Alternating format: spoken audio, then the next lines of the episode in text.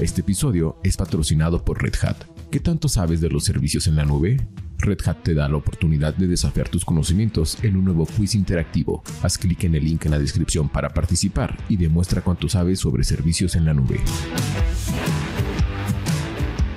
Muy buenos días. En una exclusiva de Bloomberg Línea, Pemex completa su bolsita para 2024. Además, ¿qué necesitaría verse en el presupuesto para que México corra el riesgo de ver bajar su calificación crediticia? Platico con HR Ratings. Además, los bonos estuvieron diciendo mucho el 11 de septiembre. Y en noticias completamente diferentes, Bacardi compra mezcal y Apple. Hoy es su día. No olviden hacer clic al botón de seguir del podcast, activar la campana y así podrán recibir la alerta de un episodio nuevo muy temprano, cada mañana.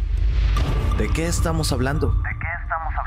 A la capitalización de Pemex por parte de Hacienda, contemplada en la propuesta de paquete económico 2024, además de la reducción a la tasa de utilidad compartida, también se sumará el refinanciamiento de 3 mil millones de dólares en líneas de crédito revolventes con bancos para que pueda cubrir sus vencimientos de deuda y que para el próximo año ascienden a 11.200 millones de dólares. Así lo compartió a Bloomberg Línea una persona con conocimiento del tema que pidió no ser identificada. Bolsa llena.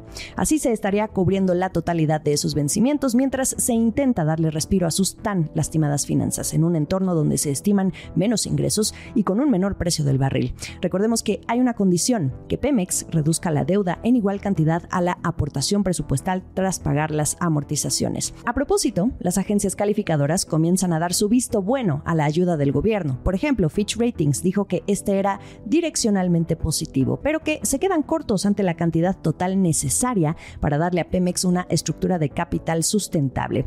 Según Fitch, el gobierno ha respondido positivamente desde que degradó la calificación de la petrolera y la colocó en una perspectiva negativa el pasado 14 de julio. Recordemos que aunque Pemex prescindió de los servicios de esta calificadora ya desde hace un par de años, el interés del mercado les obliga a seguir evaluándola, al menos eso es lo que han dicho.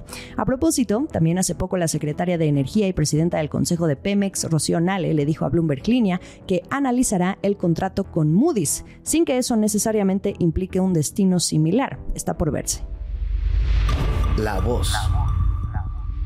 Los bonos de Pemex, ¿cómo se han movido tras conocer este último empujón de apoyo que le proveerá el gobierno en el último año del presidente López Obrador? Al inicio de la semana, el 11 de septiembre, operaban mixtos, precisamente porque se siguen viendo como soluciones temporales. Simples tapones, pero el hoyo sigue ahí. Consultando al director general adjunto de análisis económico de la calificadora HR Ratings, Ricardo Gallegos, me platica que algo que queda más que claro es la intención gubernamental de apoyar a Pemex, lo que ayuda a su calidad crediticia. Vamos a escuchar.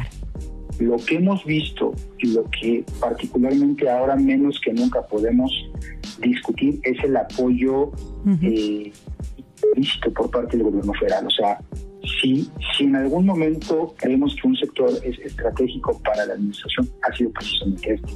Entonces, por ese lado, en términos de calidad crediticia y su relación con Pemex, creemos que esta efectivamente es una relación fuerte, lo cual tiene una relación directa con la calidad crediticia de la estatal y del soberano. Ahora, por el lado de capacidad, por el lado de capacidad diría que sí, o sea, algo que está jugando quizás un poco en contra, pues es la probabilidad de que esta, este precio de la mezcla del petróleo que se ha mantenido sostenidamente alto por una de factores, generalmente de orden geopolítico, pues en algún momento empiece a reducirse. Diría que es una combinación que al final del día va a dar medio un efecto, quizás por así decirlo, neto. ¿no? Eh, la expectativa es que sí, la plataforma petrolera, el sistema nacional de refinación del país, pues tenga un mejor resultado eh, y que eventualmente esto, esto eh, traiga frutos. Como cualquier tema de política pública tiene sus riesgos, evidentemente, pero, eh, pero, pero siento que esa es un poco la expectativa de, de, de corto, mediano plazo eh, pues, de la administración.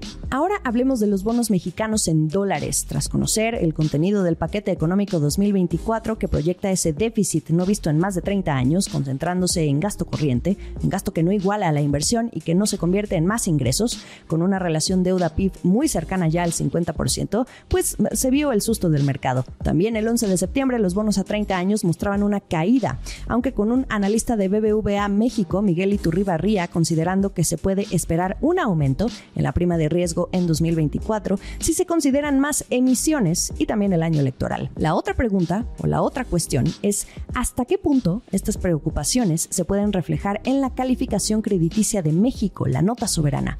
No sería inmediato, pero en palabras de Ricardo Gallegos de HR Ratings, este es el escenario, que por cierto en esta agencia la tienen en HR B más con perspectiva estable. Déficits sostenidos y arriba del 4% y estoy pensando en más de dos o tres años consecutivamente y una deuda neta a PIB que ya alcance el 50%, eso sí ya podría estar ejerciendo presión sobre la calificación soberana. Bueno, pero a pesar de que son pues, relativamente números pequeños en el agregado monetario, en el agregado económico, todavía se ve una situación relativamente eh, eh, estable en el corto mediano plazo. O sea, sí son, sí son puntos importantes, pero todavía falta ver un poquito cómo se va dando el comportamiento y la evolución de la economía.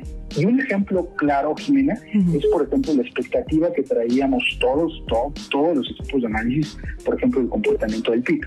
Y nosotros arrancamos con alrededor de un 2%, muy seguramente va a cerrar por arriba del 3, 3,2% probablemente para el cierre de 2023. Entonces, a lo que voy es que parte de estas estimaciones, parte de esta expectativa, pues también habrá que darle tiempo a que parte de los elementos económicos pues los veamos eh, eh, reflejados hasta cierto punto en, en los primeros semestres del año déficits sostenidos por más de tres años y una deuda neta a PIB que ya alcance el 50%. Pero por ahora, como ya escucharon, el escenario es estable en el corto mediano plazo. Moody's también ya salió a advertir del déficit. Renzo Merino, vicepresidente y analista senior, en un análisis menciona que ni siquiera en la pandemia se vio un déficit tan elevado como el que ahora plantea el gobierno. En aquellos años fue de 3%, ahora sería de 5%.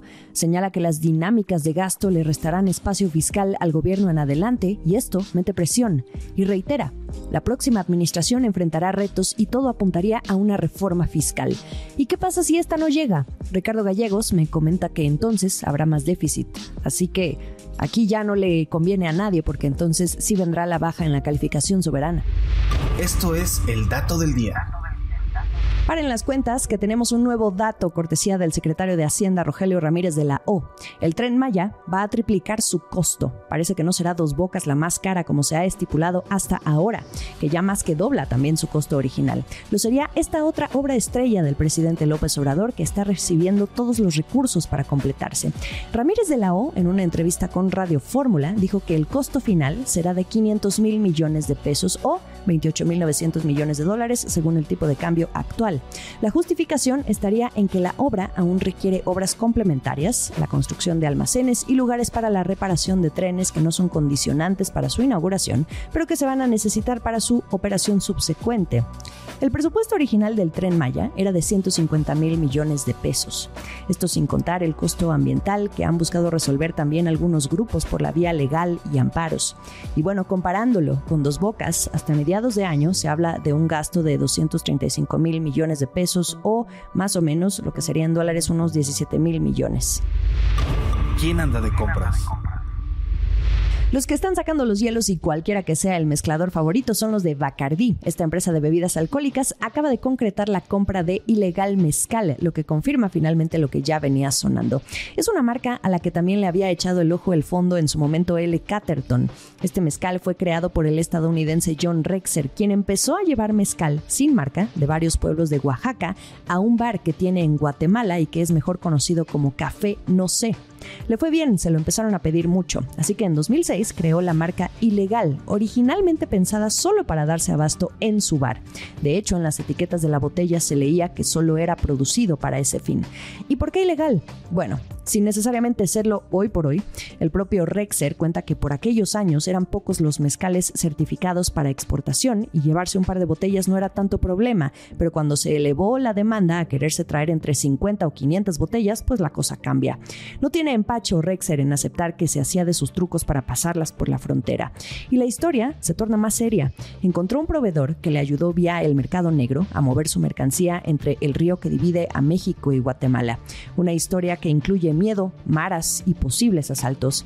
Este emprendedor lo justifica al decir que se tuvo que adaptar a las circunstancias y bueno, esto se acabó cuando se legalizó la exportación de mezcal. La marca, hoy acuñada por viajeros y asistentes al conocidísimo bar, será ahora de Bacardi. La compra habría sido de 130 millones de dólares, de acuerdo con el portal especializado Tequila Raiders. Y lo que gana Bacardi es posicionarse en el mercado premium de destilados de agave, que por supuesto también considera al tequila. Ellos ven al mezcal posicionándose como sexta categoría a nivel global hacia 2027. Además, Estados Unidos es uno de los principales mercados.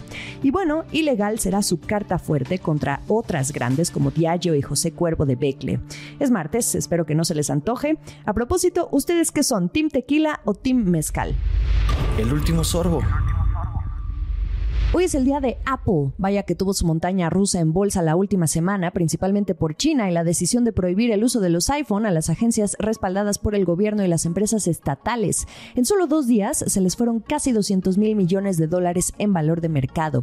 También los signos de debilidad económica que ha mostrado este país le ha afectado a la empresa a cargo de Tim Cook por ser este su principal mercado externo y además base de su producción mundial. Hay quienes creen que el efecto que tendrá la prohibición de los iPhone en China será exagerado porque afectaría a menos de 500.000 teléfonos de los aproximadamente 45 millones que espera que se vendan en el país en los próximos 12 meses. Será cuestión de esperar. Mientras tanto, los ojos del mercado, analistas y consumidores de la marca están puestos hoy en el que se considera su día más importante del año. Más allá del furor por el line-up de los iPhone y Apple Watch, a lo que esta compañía se enfrenta es a una demanda menos animada por comprar teléfonos inteligentes en todo el sector y al temor a una reacción violenta contra la tecnología de marca estadounidense en China. Quizá por eso desde JP Morgan están viendo que es poco probable que las acciones de Apple mejoren en la segunda mitad del año. Además, ya en asuntos técnicos, un reporte de Bloomberg nos recuerda que el último iPhone cambiará al estándar de carga USB-C. Esto puede poner de malas a los clientes que tienen cajones llenos de accesorios. Lightning. Levanten la mano los afectados. También otro detalle a destacar es que Apple acaba de renovar un contrato para obtener chips de modem de Lo que quiere decir que su esfuerzo por fabricar sus propios componentes está llevando más tiempo de lo esperado. Ahora, tampoco todo es tan retador para Apple. A la marca le sigue yendo mejor en términos de demanda frente a competidores que utilizan Android, además de que Apple ha logrado que los clientes compren productos de gama más alta, o sea, más caros. Como ya sabemos, si algo sabe hacer bien es crear miedo a no quedarse fuera de la fiesta y lograr esa sensación de necesidad. La moda, pues. En el siguiente episodio platicamos los pormenores. La mejor información económica y de negocios está aquí en Bloomberg Línea. Estamos en ex Twitter, arroba la estrategia MX, y a mí me encuentran como arroba Jimena Tolama. En Instagram, más allá del micrófono, como arroba Jimena Business. Y en YouTube, los episodios completos en video. Nos escuchamos mañana. Esta fue la estrategia del día, escrito y narrado por Jimena Tolama, producido por Arturo Luna y Daniel Hernández. Que tengas un día muy productivo.